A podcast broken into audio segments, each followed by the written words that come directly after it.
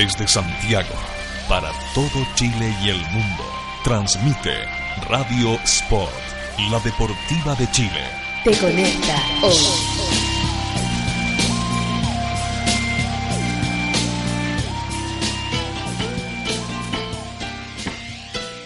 Porque la literatura y el deporte se unen. Aquí comienza Libros a la cancha. Desde este momento, Matías Claro te invita a descubrir lecturas, textos, historias y escritores en la voz de nuestros destacados invitados. Libros a la cancha es un proyecto financiado por el Fondo del Libro y la Lectura del Consejo Nacional de la Cultura y las Artes. Solo en Radio Sport, la deportiva de Chile. Te conecta hoy.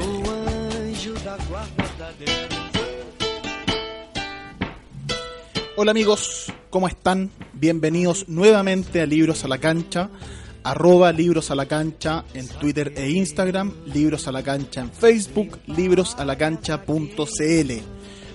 En el programa de hoy vamos a vamos a hacer una un- vamos a intentar vincular eh, el deporte por una parte con la literatura, que es el objetivo de este programa, pero además con la música, específicamente con la música clásica.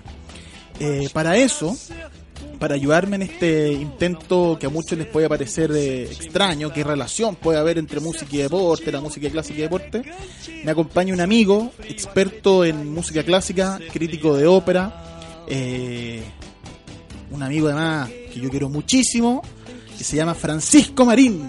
¿Cómo estás, Francisco? Hola Matías. Qué Muy bien. emocionante, qué emocionante que me acompañe hoy día Francisco Marín. Oye, eh, para partir entonces en este intento de relacionar deporte, música y literatura, cuéntanos, pártenos explicando, eh, y bueno, la ópera dentro de la música clásica en, en específico, cuéntanos eh, eh, qué, cómo surge la ópera, qué es la ópera, porque es un género bien particular dentro de todas las expresiones artísticas del hombre, de la humanidad, es un género bastante particular. Cuéntanos por qué. Eh, bueno, la, la música, o sea, la ópera es un intento de revivir el- lo que es el, o lo que fue el drama griego clásico, eh, que se llevó a cabo en Italia, en Florencia especial- eh, eh, específicamente, durante la época del Renacimiento. Estamos hablando del 1600, Ya. aprox. Y los teo- un grupo de gente, entre el que estaba el padre Galileo Galilei, Ya. Vincenzo Galilei y otra gente más, se unieron para tratar de, como decía, revivir este drama griego que ellos creían que era cantado. Ya. Al parecer las partes corales eran cantadas. Entonces, eh, O sea, la ópera de alguna manera se remonta incluso al teatro griego. se remonta al teatro griego y por eso las primeras óperas, que sean el Eurídice, el Eurídice de Peri, el Orfeo Monteverdi, son, son revisitaciones de grandes mitos. Perfecto.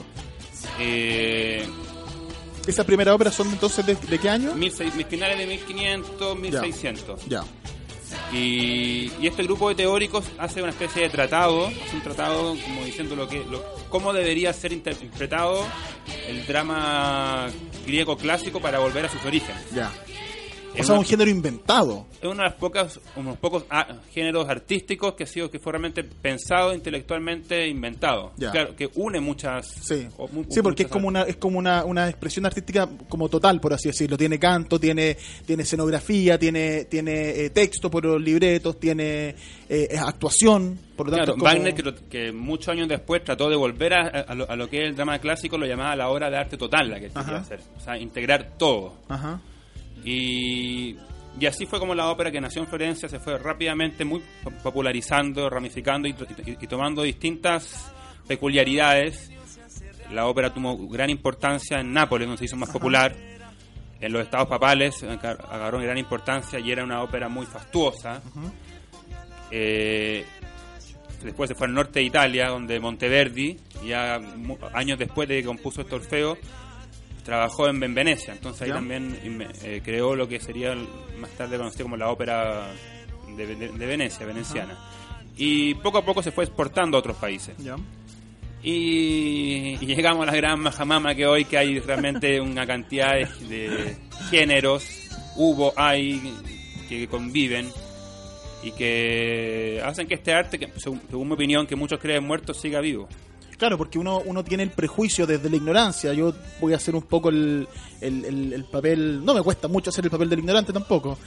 Pero, pero desde este lado de, lo- de aquellos que conocemos poco de la música clásica y de la ópera, uno se imagina que un, es una, es un género eh, súper elitista, que, que, que aburrido, que anticuado, y a final de cuentas es tiene hay óperas muy divertidas, hay temas universales, porque al final, qué sé yo, el, la muerte, el amor, la infidelidad, hay ópera Cosi fan tutte, me acuerdo que además es muy graciosa, de, de Mozart, ¿no? Sí. Cosi fan tutte muy graciosa, e, y, y que en, en Italia cuando surgió, y tú, me, tú alguna vez conversamos de eso, es, es un- es ir al estadio, o sea, la gente aplaude, grita, iba con las gallinas, era, era, era el cine para ellos, ¿no? De esa época.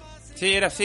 Y toda- bueno, todavía en un grupo más, cada vez más reducido hay tifosi de la ópera Claro. considerada en Italia. Fanáticos de algunos cantantes. Muchos fanáticos de cantantes llega a hablarle mal de un cantante y te son capaces de golpear. En España acuñaron una palabra muy divertida hace poco que lo, lo llaman los, talifa, los talifán. Son, a principios del año do- 2000 a- a- lo acuñaron como los talifán, o sea, unos talibanes De la- de la música. de la música. Oye, y, mm, ¿y cómo se relaciona? Porque esto lo conversamos en alguna ocasión y, surgió la posibilidad de, armar este programa, este capítulo. ¿Cómo relacionamos entonces la música clásica eh, con el deporte? Porque, o sea, eh, yo, no, yo no me lo imaginaba hasta que una vez conversando contigo me contaste el caso que queremos que quiero que, hoy día tú le cuentes a los auditores. Pero ¿cómo surge esa relación? Eh, bueno, la primera relación que un poco clara, es que la- el, deporte, como, fútbol o otros deportes, y la ópera son espectáculos en que congregan a gente. Pero ya alejándonos un poco de, alejándonos un poco de eso, podemos también a mencionar el- un, un caso un caso que yo siempre nombro cuando me dicen que mis dos grandes pasiones son la música y el fútbol. Además que Especial- hincha, especialmente la U, digamos. hincha el equipo más lindo del mundo. Claro, entonces, entonces son como dos pasiones bastante de- distintas, pero Sí. yo no encuentro tan distintas. Y menciono el caso de Chostakovich, que según mi opinión es el más grande músico clásico y también mucha música popular del siglo XX, que era un gran fanático del fútbol. Cuéntanos un poco quién es Shostakovich para aquellos que no lo conocen y, y familiarizarse con esta figura que vamos a conversar en el programa de hoy. Chostakovich, Chostakovich es una figura que recorrió todo el siglo XX, porque nació en 1906 y murió el año 75, y recorrió en, en su Rusia natal, en su San Petersburgo y luego Leningrado natal, vio vio la, la fuerza de la represión de los, de los últimos Romanov, O sea, vivió, eh, vi- vivió los extractores de la dinastía, claro, siendo un niño, pero lo vio. vivió, vivió la Primera y la Segunda Guerra Mundial, La vivió la Unión Guerra Soviética. Fue, fue protagonista de la Segunda Guerra Mundial. Claro, y, y tuvo muchos problemas en la Unión Soviética, que tuvo que muchas veces agachar el moño, muchas veces desafió al régimen a través de su música ya. y tuvo muchos problemas sobre todo con Stalin. Tuvo una relación no muy cordial, podríamos decir. ¿Cómo fue los orígenes entonces de Shostakovich eh, en relación a la música, su, su, su, su primer acercamiento a la música y cómo se convierte en esta gran figura? Shostakovich venía de una familia en que había gran había influencias musicales, por un lado sus padres y si no me equivoco anteriormente, Shostakovich empezó a estudiar niño en el conservatorio y lo, pe- y lo pescó Gla- Glazunov, otro músico menos famoso que Shostakovich, pero en esa época muy seco también. claro, y vio que este niño era un niño genio. Y cuando fue al, al- al conservatorio en San Petersburgo, que tuvo una opción de ir a Moscú, pero prefirió, por familia prefirió que se quedara en San Petersburgo, se graduó con su primera sinfonía. ¿A los? Uf, esto era tenido 20 años. no o sea, primera sinfonía a los 20 años. Yo, claro. ¿qué he hecho? No he hecho nada hasta los 30 y tantos. 20 o 19 por ahí. No recuerdo el año de escena exactamente. Pasa que- mucho con la música de estos, de estos casos de niños prodigios genios. Quizás pasa más que en otras expresiones artísticas. El caso de Shostakovich es un caso no tan común, porque él tuvo un éxito, o sea, dio su primera sinfonía, gustó mucho y se, y se, se expandió por Rusia y se y, por, y por- y por- y por- por algunos países. Entonces, ya siendo un, un reci- un recién egresado, es como con tu tesis, tú escribes una tesis y, Que- y- que la rompe. Y la rompe, y la, y rompió y siguió siendo famoso para toda, Para toda la vida. para toda la vida y, y el gobierno soviético se dio cuenta también que eh, tenían un genio Claro. y siempre los genios artísticos que pueden eh, Que son siempre queridos, además, por la querido, gente. era muy querido por la gente, la música de Chostacocha era muy amada por la gente, podían como internacionalizar su Sí, revolución claro, claro, y como darle cierta validez. claro.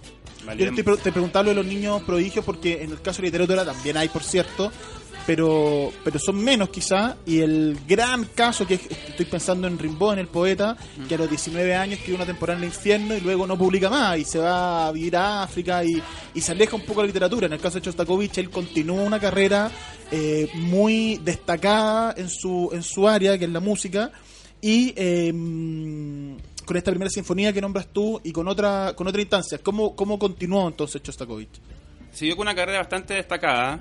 Sus, sus- sus tres primeras sinfonías tuvieron un éxito disímil, pero siempre un éxito.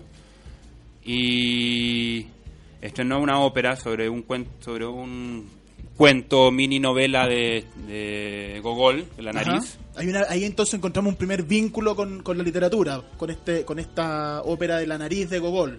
Sí, que también compuso a, a los veintitantos años. La estrenó, la estrenó en el año 30, o sea, la estrenó cuando él tenía 24 años. ¿Ya? Y Espérate, para la gente que no conoce, que, que para que se familiaricen, Gogol es un autor eh, ruso que nació en lo que es actualmente Ucrania. Eh, nació en 1809, murió en 1852. Eh, tiene varias, tiene una novela muy conocida que se llama Almas Muertas, que es considerada como la primera novela rusa moderna y además eh, tiene es bien tiene una cuentos muy divertidos. la nariz se trata de una. Cuéntanos tú un poco qué se trata la nariz a propósito para vincularlo con la, con la ópera. La nariz es un es un es una, es un- es una historia bastante bastante bastante extraña. Es, es fantasía Bueno, casi. fantasía. Protagonista, en verdad el protagonista es la nariz. O el segundo protagonista de, de- de- de este cuento es una persona que un día se despierta sin su nariz. Claro, un día amanece y no tiene la No nariz en tiene la cara. nariz, nariz, pero tampoco que se le haya cortado, que tenga una herida, no, no tiene nariz, no importa. Y, y a través de la historia la- se va encontrando con la nariz que tiene... Va a la calle y se encuentra con, la nariz, caminando. como un empleado público de importancia, Que, y es más importante que él. más importante que él. Y Esa es la nariz que algunos, o sea, gracias a este cuento y otros más, eh, algunos han visto en, en Gogol un primer eh, origen, por así decirlo, un, un primer intento o quizá un antecedente, un precursor del realismo mágico, que aquí en Latinoamérica fue un- el boom latinoamericano con García Márquez especialmente, eh, Cien años soledad, pero ven en Gogol un precursor de este estilo al presentar esta, esta historia eh, fantasiosa, eh, hasta con sentido del humor, hace un realismo mágico, ¿no? Como la nariz de Gogol. Así que los que les interesa para buscar literatura rusa pueden partir con Gogol, que es muy divertido, muy entretenido, con sus cuentos y con esta novela que nombramos también Almas Muertas. una, una novela bastante breve. Sí, volvamos entonces a lo de la sinfonía con... Perdón, Chostakovich Cosa le, la ópera le también. gustaba mucho también el humor, metía siempre... el- el- Ahí también, también un pie con Gogol. de hecho, la sinfonía 3, en la va Villar, tiene una, una parte de sinfonía que se llama Humor. Ya. Y dice que, esto, que los grandes jerarcas, refiriéndose también forma Sí. solapada los grandes jerarcas rusos, tienen todo, pero les falta el, el sentido, sentido del humor. humor. Que él tenía... que es una verdad el porte un buque, o sea...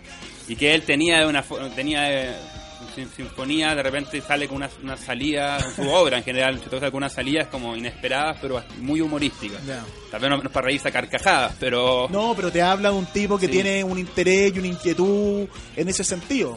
Porque en el fondo lo que estamos, lo que, lo que decíamos al principio, o sea, uno se imagina este género, la música clásica o la ópera o la sinfonía, como una cuestión muy solemne.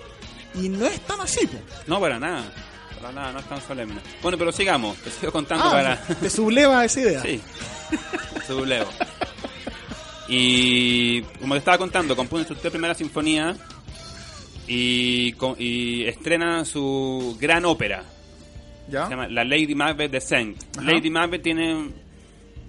No, no está muy inspirado en la. En la Lady- en Macbeth- en la Lady Macbeth de Shakespeare. No está inspirado en un relato corto de un poeta ruso famoso Ya. que no ha llegado mucho a, al habla España que se llama Nikolai Leskov. Pero tiene alguna relación con Macbeth y con su. Sí, también es Ya. una, una mujer de armas tomar, Potente, digamos, potente, que termina matando a su suegro y se, y se mete con un- uno de sus empleados.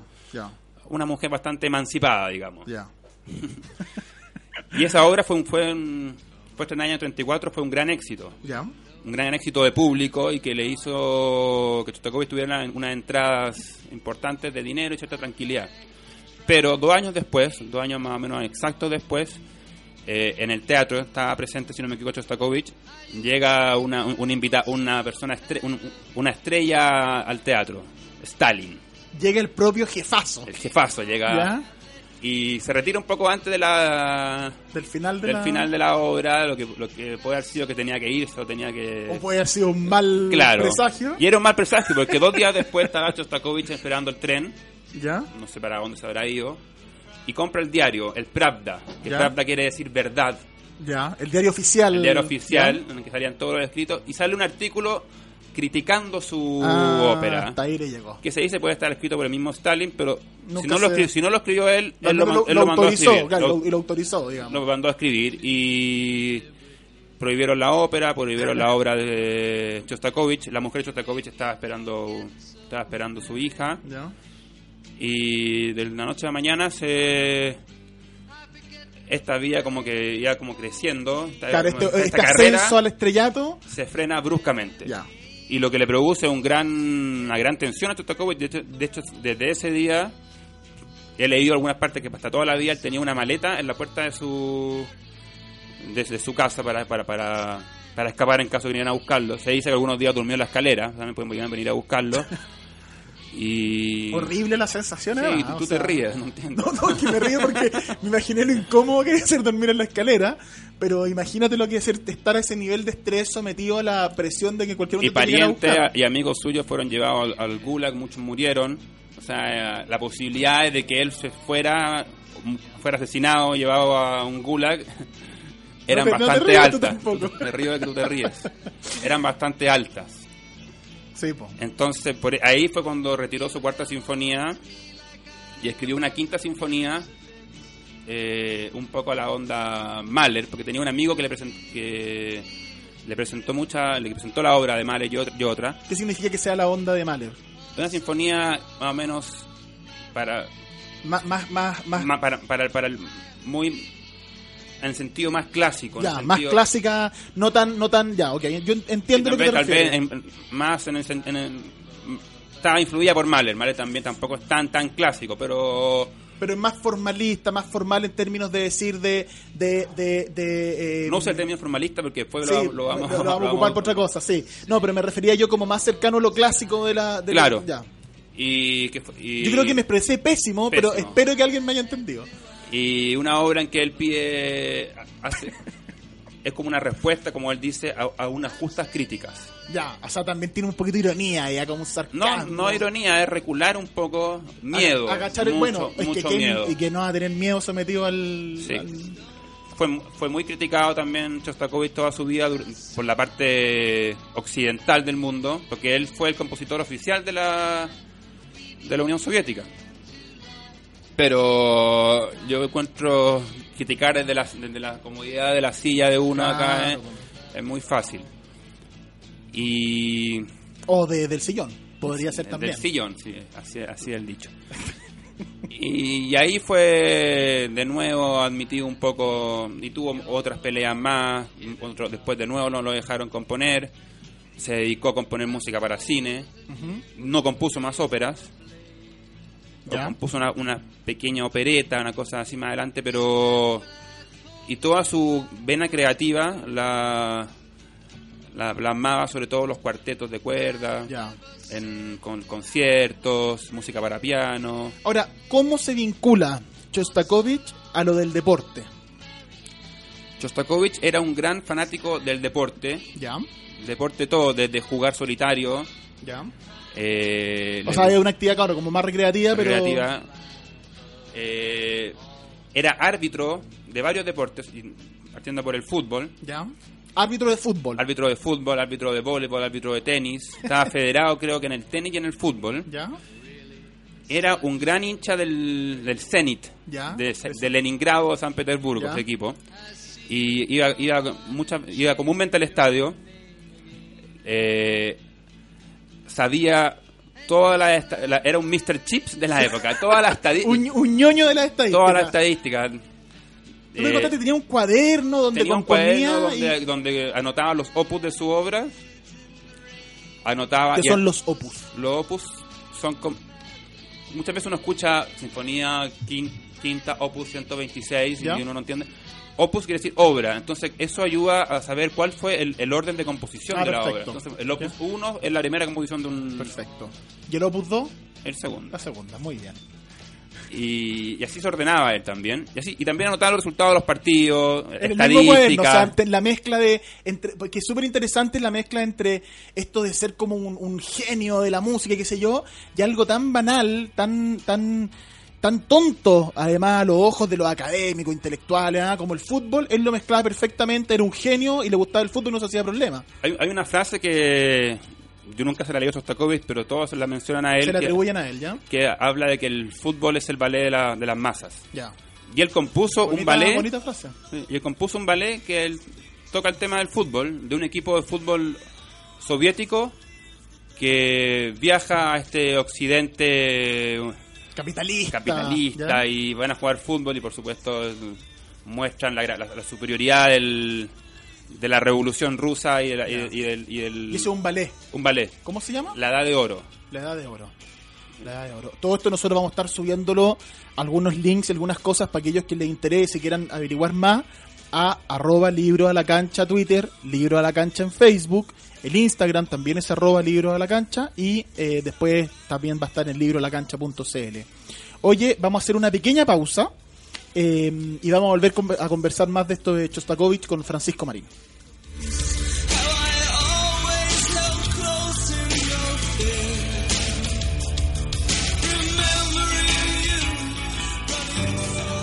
Quieres vivir la vida en forma sana, no puedes dejar de comer los exquisitos productos Decide Natural. Almendras, nueces, una amplia variedad de manías y todos los productos seleccionados son Decide Natural. Contáctate con nosotros y haz tu pedido en www.decidenatural.cl, en nuestro Twitter, arroba Decide Natural, y también búscanos en Facebook como Decide Natural. He visto pasar generaciones, los he visto crecer, gritar y celebrar. Han sido la sangre que me ha dado vida con su fuerza. Son mi motor, son miles, pero no son todos. Me han golpeado y he sufrido. A los que ensucian nuestra fiesta les decimos, ¡basta! Soy la casa de la hinchada, de los amigos, de los que alientan. Construyamos juntos el fútbol que todos queremos. Gobierno de Chile.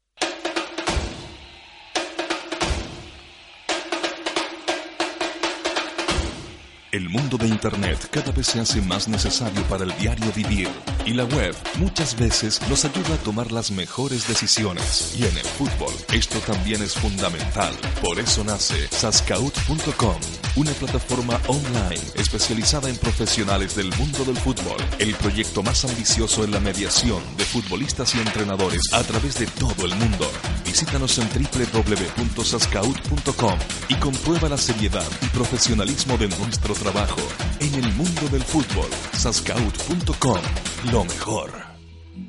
¿Sabías que ahora es posible realizar deporte al aire libre dentro de Santiago? No esperes más. Ciudad Deportiva Iván Zamorano cuenta con infraestructura de primer nivel para que practiques tu deporte favorito junto a tu familia y amigos. Visítanos en www.ivanzamorano.cl y comienza a vivir el deporte con otra mirada.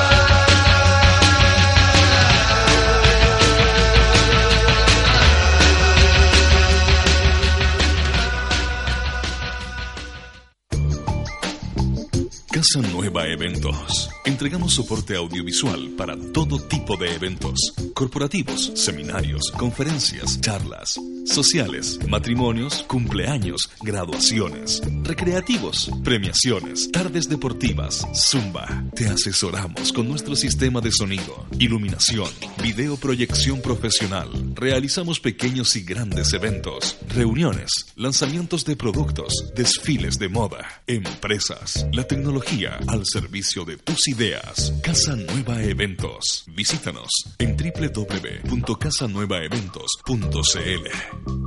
Por poco dinero al año, puedes contar con el mejor soporte para tus ideas en Internet. DanielHost.com te ofrece servicios de hosting para empresas y personas, diseño de sitios web, dominios internacionales, soluciones web para tu empresa, audio streaming profesional y ahora conoce nuestro nuevo servicio de video streaming profesional con los planes más accesibles del mercado. Contáctanos en www.danielhost.com.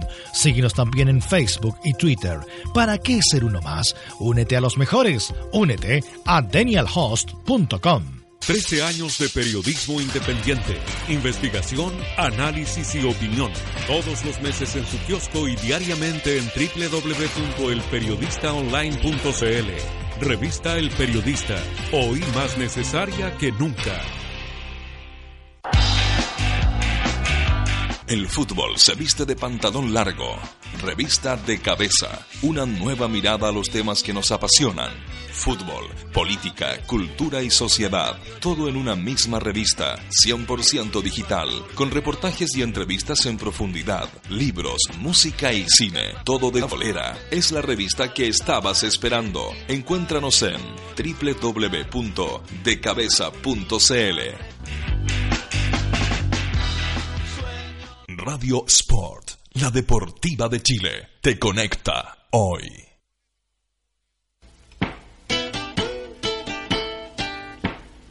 Estamos de vuelta, hemos vuelto a Libros a la Cancha, arroba Libros a la Cancha, Twitter e Instagram, Libros a la Cancha en Facebook y librosalacancha.cl. En el programa de hoy con Francisco Marín, experto en música, en ópera, un fanático de la música clásica y también del deporte y con quien estamos conversando de la figura de Chostakovich, un compositor ruso que tenía estas dos pasiones, el deporte, la música, eh, y que se vinculaba también con la literatura, que lo hemos ido contando a lo largo del programa. Francisco, estábamos en, la, en esto del, del ballet, la edad, la edad dorada, la edad de oro. La edad de oro, sí. La edad de oro, el ballet que Chostakovich compuso sobre un equipo de fútbol que va a Occidente. Eh, y también hay otras ob- obras destacadas de, de Chostakovich que tienen alguna vinculación. Ah, no, espérate, antes de eso yo te quería preguntar una anécdota que me habías contado y que quería que contaras tú a los auditores, a los amigos auditores, acerca de él siendo árbitro que le pegó una parada de carro. Sí, está- está- estaba en un retiro porque tenía problemas de salud y le tocó ser árbitro de tenis del que era el jefe de la policía secreta rusa. ¿Qué nombre tenía? El- Ya, pero, o sea, estamos hablando de un tipo. Un tipo, con poder. Un tipo, un tipo con algo de poder. Con algo de Y poder. probablemente algo complicado de carácter. Y, y le alegaba, le alegaba al árbitro y Shostakovich gozaba diciéndole, con el árbitro no se discute. Y le paraba los Y le paraba los carros. Al jefe de la policía La secreta. policía secreta. Hay que tener pantalones para hacer eso. po. A ver, imagínate a quién, le echan- a quién le hacía eso al Namo. Oye, eh, oye, eh, esa anécdota entonces que, que de Chostakovich, fanático del Zenit de San Petersburgo, y eh, volviendo al tema de las obras eh, destacadas de él, hay un, tú me estabas contando antes que no compuso más ópera después de, de, de- de las primeras que compuso, entre ellas La Nariz, de, basada en un cuento Gogol. Eh, los cuartetos y las sinfonías de Shostakovich fueron lo más destacado que él hizo, y entre ellos hay uno que destaca, que es el cuarteto número 8. Cuéntanos un poco de esa, de esa obra. El cuarteto octavo el- es quizá el más famoso también. ¿Octavo número 8? ¿Lo dije mal? No, ¿O se dice da lo mismo como se diga. octavos 8 ya? Ya, y fue compuesto después de, de que Shostakovich fuera a Dresden y viera la destrucción causada por el bombardeo aliado. Un bombardeo aliado que dejó miles de muertos y que Destruyó la ciudad. destruyó la ciudad y y que muchos, mucho, o sea, hoy día los historiadores analizan sobre si realmente fue necesario, porque ya Alemania estaba derrotada y sin embargo fue un poco, algunos dicen que fue en venganza, que fue una represalia eh, de los aliados sobre eh, en relación a Alemania y que barrieron con la ciudad con bombardeo fue entre el 13 y el 15 de febrero, o sea, estamos cumpliendo ahora del 45, estamos cumpliendo ¿cuánto es?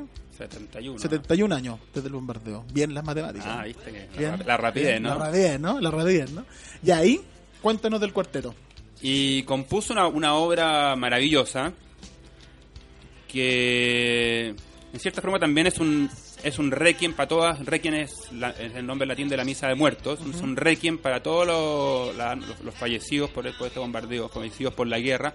Y también, en cierta forma, es un requiem para, el, para, para Shostakovich mismo. Ya.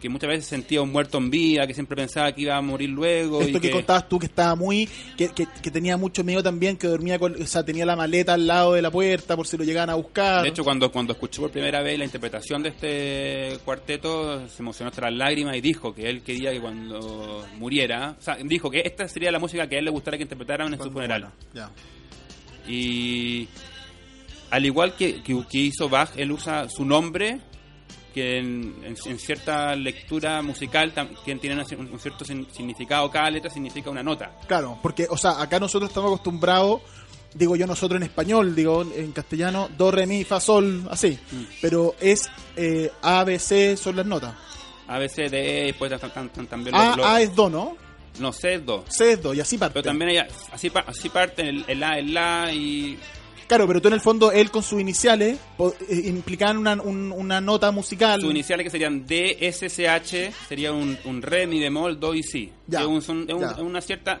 que él usa en muchas obras. ya ah y él usaba sus iniciales entonces como nota musical en la obra ya En la obra, la usó en la, así, en memoria, la usó en la Sinfonía 10, bueno, en el Cuarteto Octavo, en la, en la Sinfonía 15 y en ya el Concierto Violín. Y, y en el cuarteto octavo ocupó esas iniciales de, hecho, de hecho, el cuarteto parte así. Ya. Y lo usa mucho, lo usa mucho. Y ahora, ¿por qué lo usa? ¿Qué quiere decir? Es un poco difícil con- la música. Bueno, pero de alguna manera si es su propia, si él la consideró su propia misa, su propio requiem, Mm. es súper simbólico. Es súper simbólico y de hecho una, yo recomiendo una audición de ese cuarteto habiendo escuchado, bueno, teniendo en mente que las primeras cuatro notas del cuarteto son las iniciales de Shostakovich Ya. Y teniendo en mente el contexto que hemos, que hemos contado acá. Nosotros voy a, yo voy a subir ahora al Twitter y al Facebook del programa, arroba libro la cancha en Twitter y libro la cancha en Facebook, eh, un link de YouTube con el cuarteto para aquellos que lo quieran escuchar o lo quieran ver después, porque tienen que escuchar este programa primero, Sí. antes de ponerse a escuchar el cuarteto, eh, para que lo tengan y lo, y lo escuchen y sepan entonces que esas primeras cuatro notas son las iniciales de Shostakovich. Sí, son las iniciales de Shostakovich y como decía que, que, que- que usó muchas veces más. Y, y eso, y, y- y compone una, una obra que para cierto momento histórico, para cierto lugar, pero como todas sus grandes obras, que porque compuso una sinfonía por la Revolución de 1915, otra por la Ya. del 17, por la matanza de Babillar. Babillar, que es un, un, lugar en Ucrania donde hubo una gran matanza de judíos, Ya, etcétera pero que se puede ext- extrapolar a todas las grandes matanzas, Sí, a todos los a grandes todas las regímenes, a todas las grandes claro. dictaduras. Sí, sí. Es una obra maravillosa. Bueno, en el bombardeo de Dresde yo te quería mm, recomendar a ti y a los amigos auditores que eh, también, aparte de este cuarteto octavo, de esta inspiración que le produjo a Shostakovich, ver el desastre, ver el horror que había, que había quedado en Dresde y que lo inspiró entonces en componer este cuarteto octavo, también en literatura hay, hay obras que se han inspirado en este, específicamente, que es la que yo les quiero recomendar, es Matadero 5, de Kurt Vonnegut, un escritor norteamericano, eh, que él, en, en febrero del 45, él estaba en Alemania, era, mm, era prisionero de los nazis, y estuvo, y este asedio, este bombardeo, él lo pasó escondido, estaban eh, eh, refugiados en un matadero de animales, uno de los pocos edificios de la ciudad que resistieron el bombardeo, que quedaron en pie. Y esta experiencia Vonnegut lo usó para escribir lo que muchos consideran su obra maestra, su principal novela, que es Matadero 5, donde él no se no, de alguna manera no no se relaciona, no habla del bombardeo, pero sí tiene relevancia y se vincula en la historia. Él dice que no valía la pena explayarse sobre el asedio porque no hay nada inteligente que decir de una batalla. Pero describe en Matadero 5 así. Dresde se había convertido en una gran llama, una llama única que consumía todo lo combustible.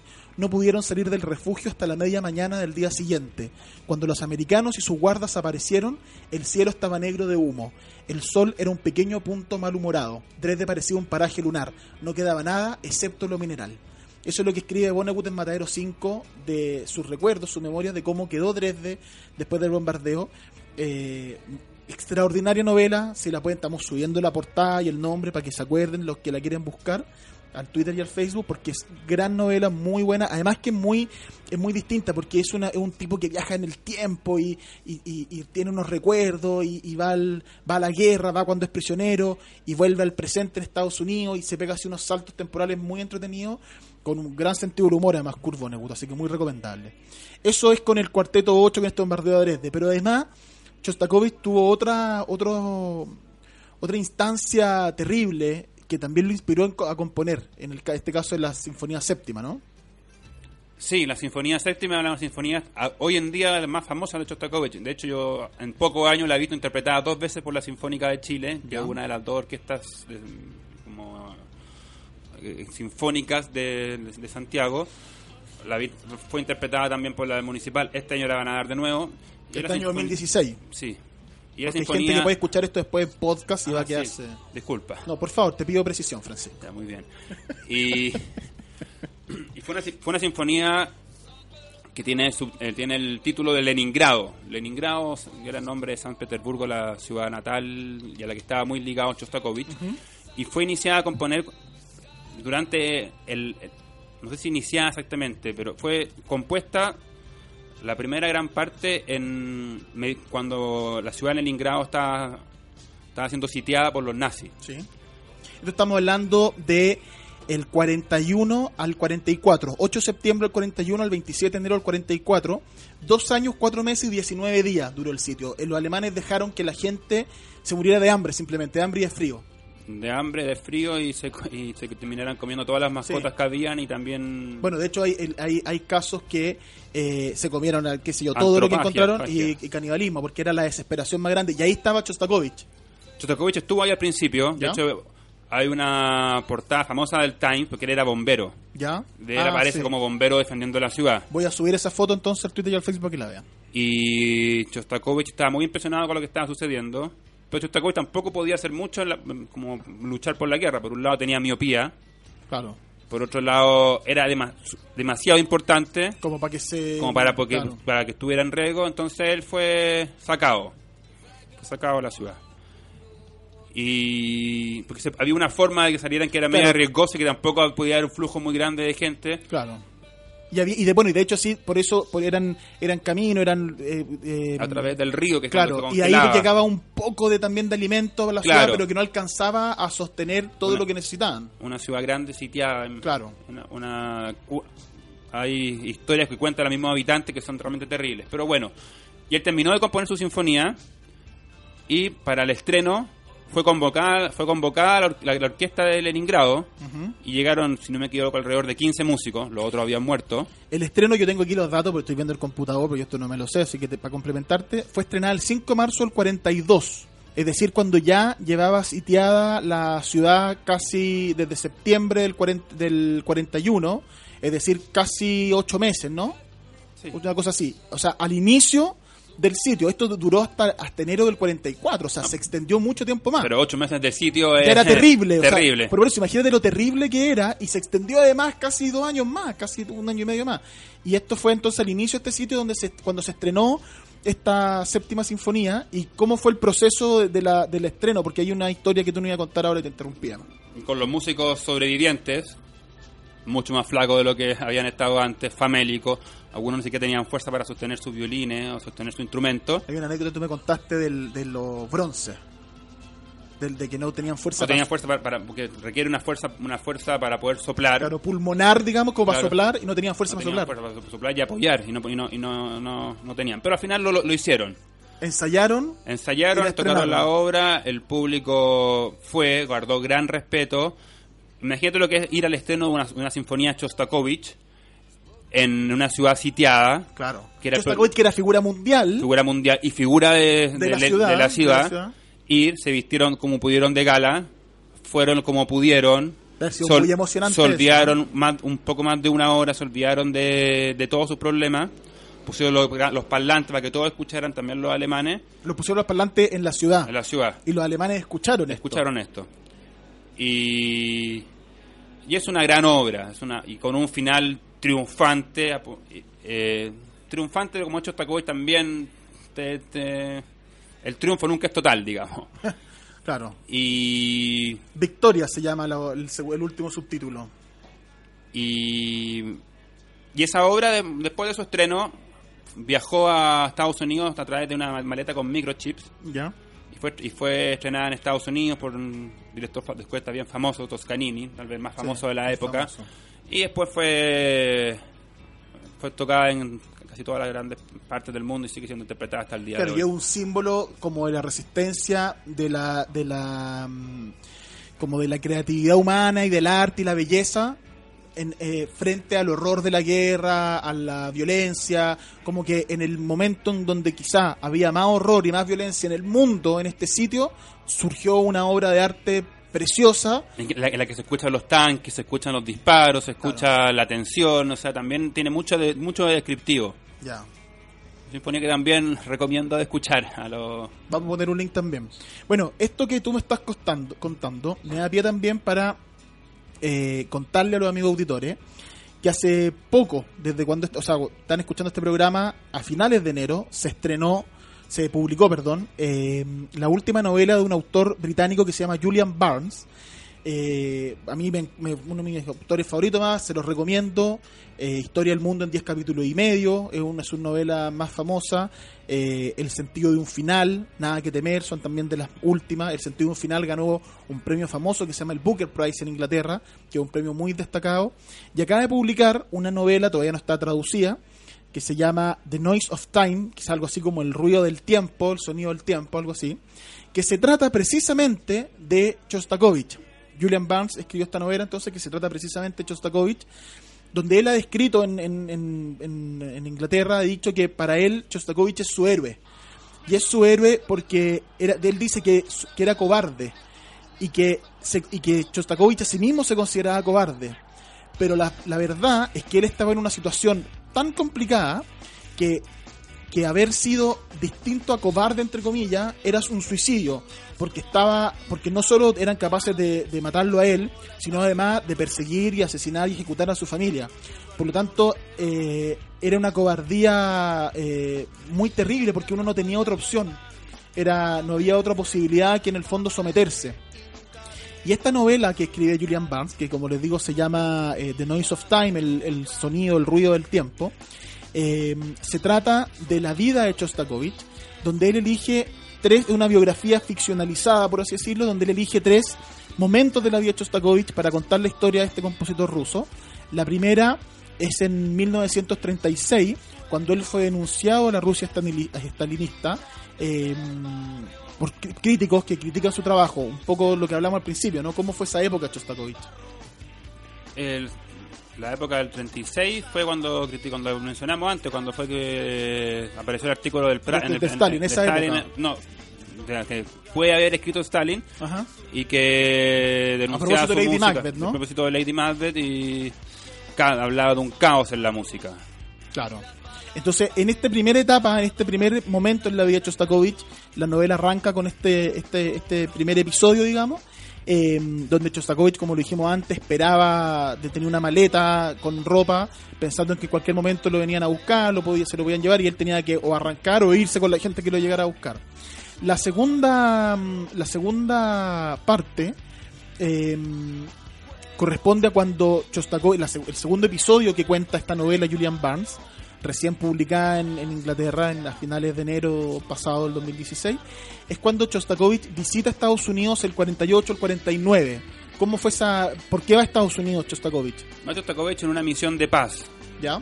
y a entrevistarse básicamente con gente importante. Ahí una- estuvo con Walt Disney, estuvo con Ya. políticos importantes y Recién terminada la guerra, más. terminada la guerra y finalmente pudo salir de ir a Occidente porque estaba el gran riesgo y, y todo está- y mucha gente en Estados Unidos pensaba y se lo preguntaron directamente ¿por qué no se no se queda en Estados Unidos y se, eh, como muchos como muchos de los músicos que Sí, Y con muchos científicos, Científicos. y mucha gente que llegó, claro.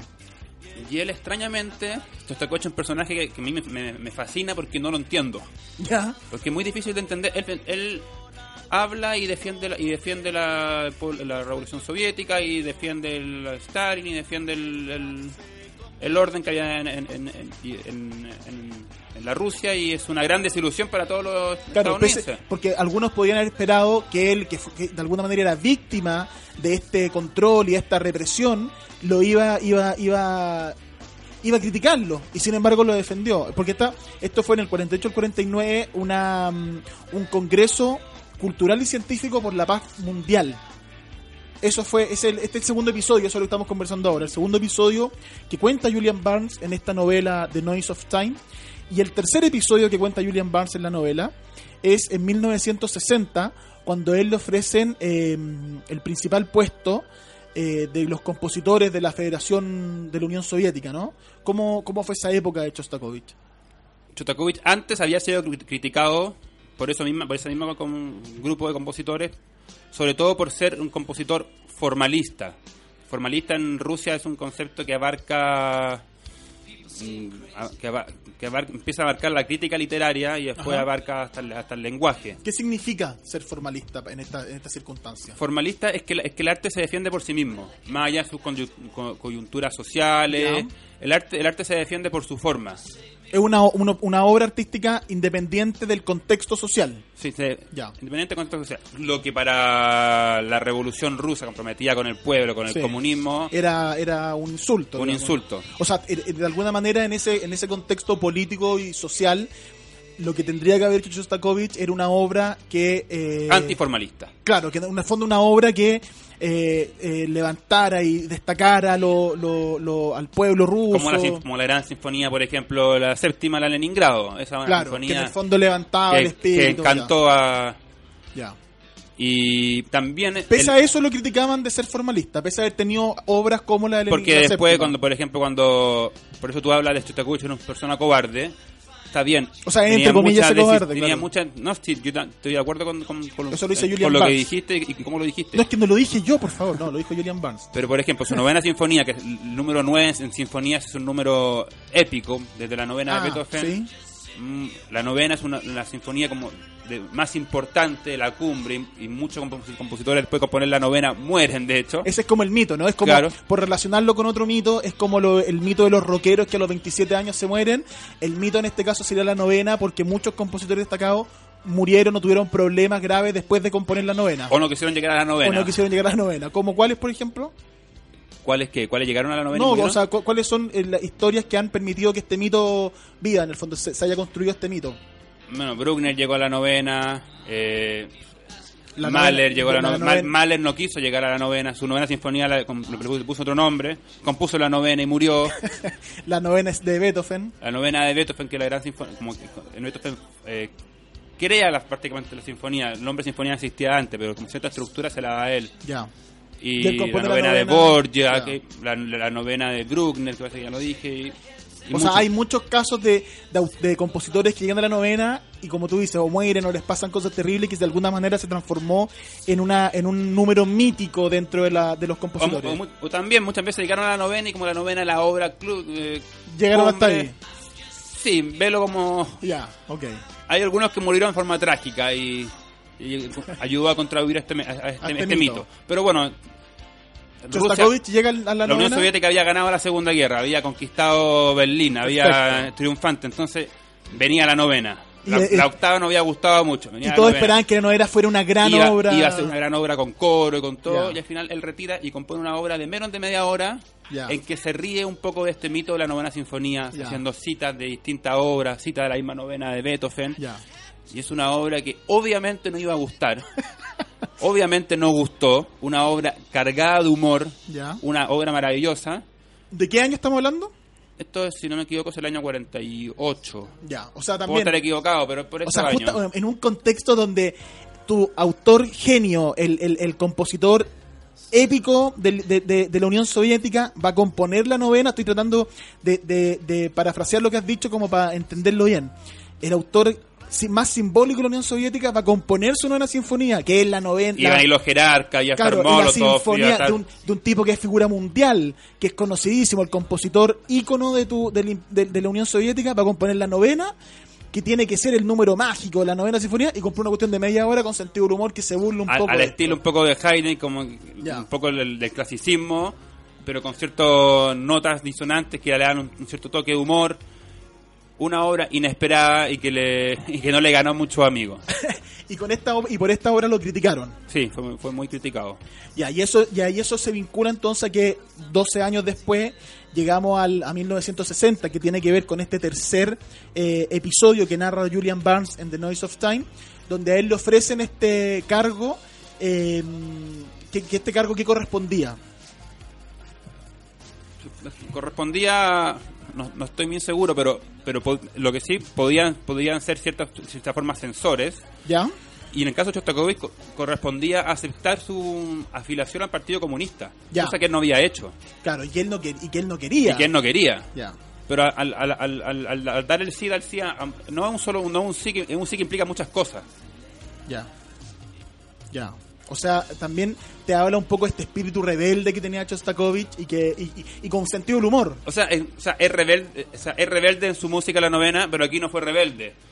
En Estados Unidos no Claro, respondió no- lo, que, lo, que, pen- lo, que, lo que supuestamente pensaba. Ahora, Claro. sa- saber qué pensaba Shostakovich es muy difícil. Apareció Claro. después de muerto un libro de un musicólogo ruso, ¿Ya? que le- un libro que no, no se sabe realmente si es muy verídico. Ya. A mí me dicen, creo que sí. ¿Ya? Son una, una, una serie de entrevistas de un musicólogo Volkov, Volkov, no sé Ya. cómo pronunciará exactamente, eh, en que Shostakovich habla de toda su obra, como toda su obra es una crítica al sistema soviético, ¿Ya? y habla de su experiencia cuando iba componiendo y todo. ¿Ya?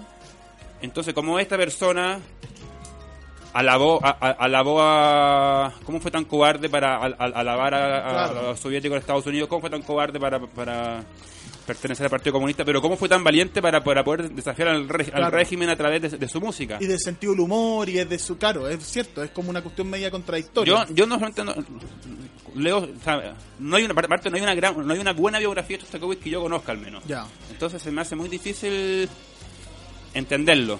Oye, Francisco, para terminar este, esta conversación, eh, cuéntanos un poco eh, cómo una persona que, que quiere empezar o que se entusia- se entusiasmó con este tema, cómo él puede leer y puede formarse eh, por su cuenta en relación a la música. ¿Qué le recomiendas tú a alguien que quiere, que quiere acercarse a la música clásica, que quiere acercarse a la ópera? ¿Cómo lo puede hacer para aprender eh, y para ir formándose, porque es un género que tiene ciertas complicaciones, tiene una, una especie como de barrera de entrada, por así decirlo, un poco alta, para poder entenderlo a cabalidad, y cómo entonces una persona podría hacer ese camino.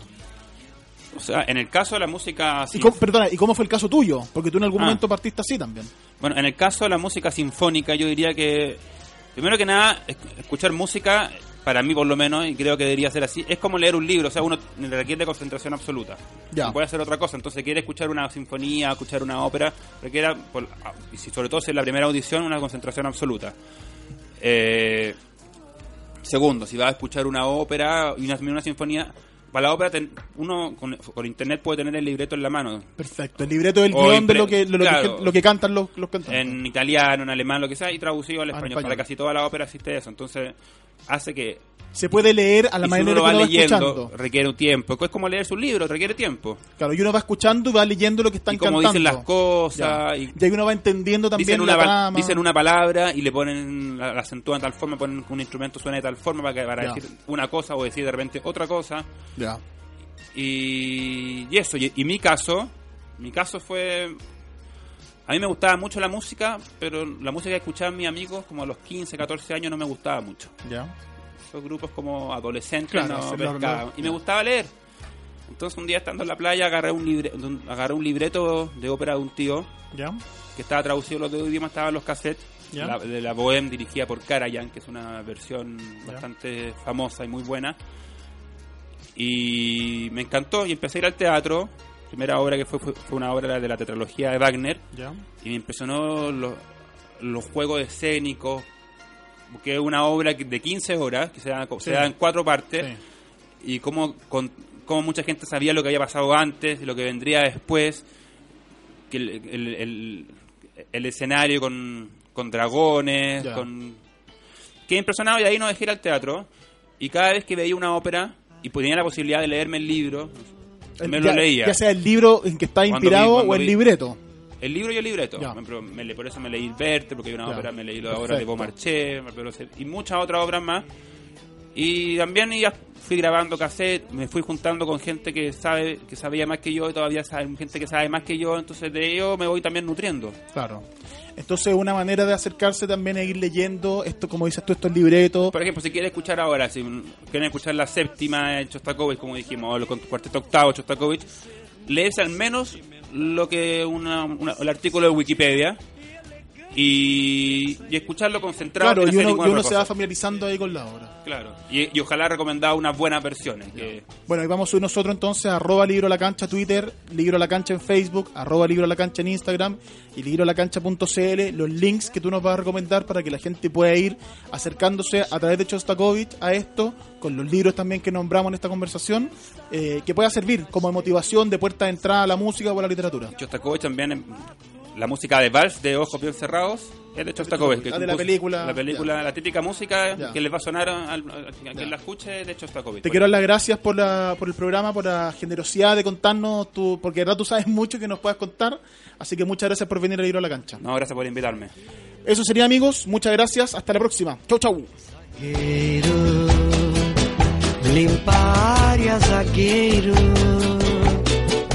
zagueiro, sai jogando, zagueiro.